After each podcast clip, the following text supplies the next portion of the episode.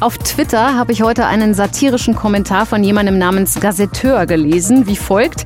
Wenn Elon Musk Twitter kauft, dann gehe ich zurück auf Facebook. Keine Lust darauf, dass ein komischer Milliardär die ganze Plattform kontrolliert. Wer sich die Macht von Mark Zuckerberg ansieht, die sich abgesehen von Facebook auch auf Instagram oder WhatsApp erstreckt und der jetzt selbst von einem Metaverse, einem Metaversum redet, in Anlehnung an den neuen Firmennamen Meta, der hat sicher viel Spaß an dieser ironischen Bemerkung.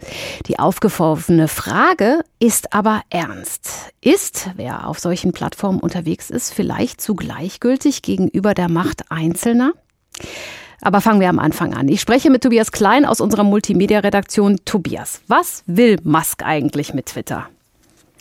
Ja, diese Frage stellen sich zurzeit wirklich viele Menschen. Also ich denke, er ähm, will den öffentlichen Diskutur, Diskurs mitbestimmen, er will ihn beeinflussen, das hat er durchklingen lassen in den letzten Tagen. Er will, so sagt er, die freie Rede wieder mehr fördern. Ähm, ja, konkret könnte das heißen, dass er bei Twitter viele der Moderationsrichtlinien abschafft, zum Beispiel die, die äh, Belästigungen, Gewaltandrohungen und Spamming verbieten. Das lässt sich aus seinen Tweets der vergangenen Tage herauslesen.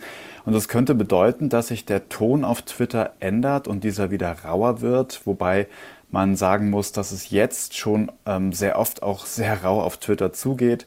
Musk sagt zwar immer, dass ihm Meinungsfreiheit und Demokratie am Herzen liegen, aber das nehmen ihm im Silicon Valley nicht alle ab. Das heißt, wir haben es aus deiner Sicht mit, demnächst mit einem anderen Twitter zu tun. Das schon, auf jeden Fall, aber nicht unbedingt sofort. Also der Deal, der ist ja auch noch nicht in trockenen Tüchern. Da muss man noch ein bisschen abwarten, ein paar Wochen, wenn nicht sogar Monate. Und wie sich der Dienst dann ändern wird, das ist natürlich Spekulation.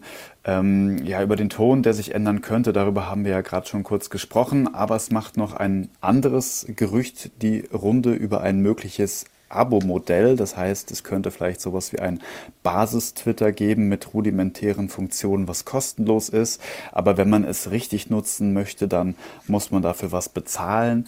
Musk hat zwar nicht so viel Interesse daran, mit äh, Twitter wirklich Geld zu verdienen, aber so könnte er sich zumindest vom umstrittenen Werbegeschäft unabhängig machen, denn Abhängigkeit von Werbetreibenden, das heißt auch immer, dass die bestimmt nicht wollen, dass ihre Werbung zwischen irgendwelchen Beleidigungen und mhm. äh, möglicherweise nicht so ganz okayen Meinungsäußerungen auftauchen und da ja, könnte Musk versuchen, sich unabhängiger davon zu machen. Siehst du noch andere Auswirkungen, die so eine Übernahme haben würde?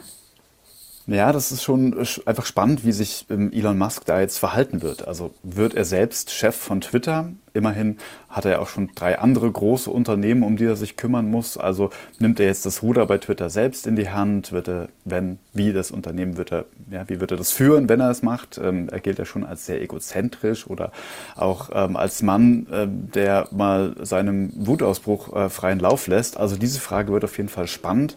Und äh, dann ist auch äh, spannend, was mit den Mitarbeitern bei Twitter wird. Viele befürchten jetzt Entlassungen und ähm, was auch sein könnte, ist, dass der Firmensitz nach Texas verlegt wird.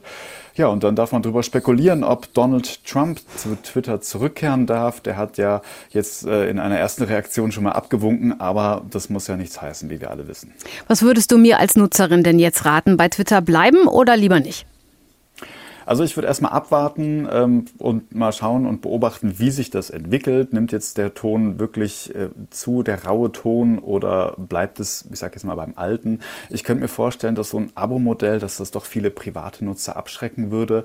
Und ähm, ja gut, da muss man jetzt immer gucken. Also wie gehe ich damit um, wenn meine bekannten Freunde bei Twitter bleiben, meine, ich sage jetzt mal, meine meine Informationsblase bei Twitter bleibt, meine Bubble, hm, dann werde ich wahrscheinlich auch nicht gehen. Ähm, dann bleibe ich doch dort. Und ähm, dann muss man auf die andere Seite der Kommunikation mal blicken, so im öffentlichen Diskurs, in der Politik, in Journalistenkreisen. Da wird viel über, läuft einfach viel über Twitter und dort ist der Dienst, glaube ich, nicht wegzudenken.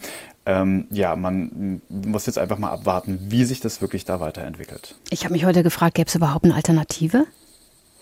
Es gibt eine Alternative, äh, die wird jetzt gerade auch viel diskutiert, die nennt sich Mastodon. Ähm, das ist ein Netzwerk, das letztlich ähnlich funktioniert wie Twitter. Also man kann da auch eine eigene Community gründen, man kann Inhalte öffentlich teilen, favorisieren.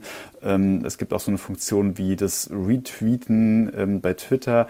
Hm, das funktioniert allerdings im Hintergrund anders. Das ist eine Software, die auf Open Source beruht, also der Code ist frei einsehbar. Auf Mastodon gibt es keine Werbung, es kostet auch kein Geld und es liegt nicht alles auf einem Server, also bei einem Unternehmen, sage ich jetzt mal, sondern jeder User, der das möchte, kann im Grunde einen eigenen Mastodon-Server betreiben.